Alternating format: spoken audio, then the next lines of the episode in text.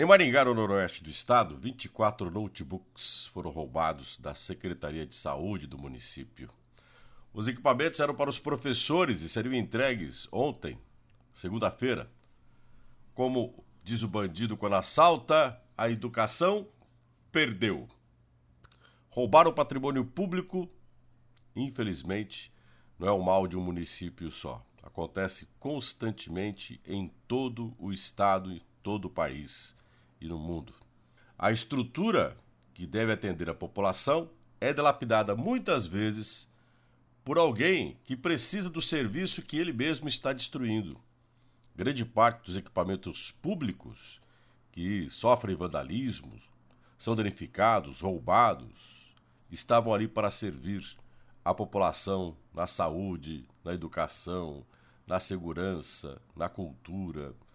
Obras estruturais que atenderiam de forma constante um grande número de pessoas.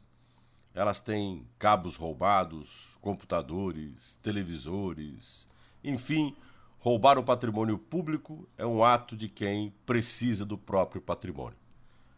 Autossabotagem. Aí uma coisa que a gente pode aprender para a nossa vida também. A gente se autossabota. Muito do que acontece com a gente o inimigo não é alguém externo, o outro, a outra pessoa, o conspirador. O conspirador somos nós mesmos com as nossas próprias coisas. Somos nós que destruímos, às vezes, as possibilidades definitivas, a grande construção de uma vida toda que pode nos levar para um lugar melhor. Nós ficamos, às vezes, nos perguntando o que podemos fazer para podermos superar nossas dificuldades e os nossos problemas. Da mesma forma que o vândalo que destrói o patrimônio público, se ele parasse, teria um serviço melhor.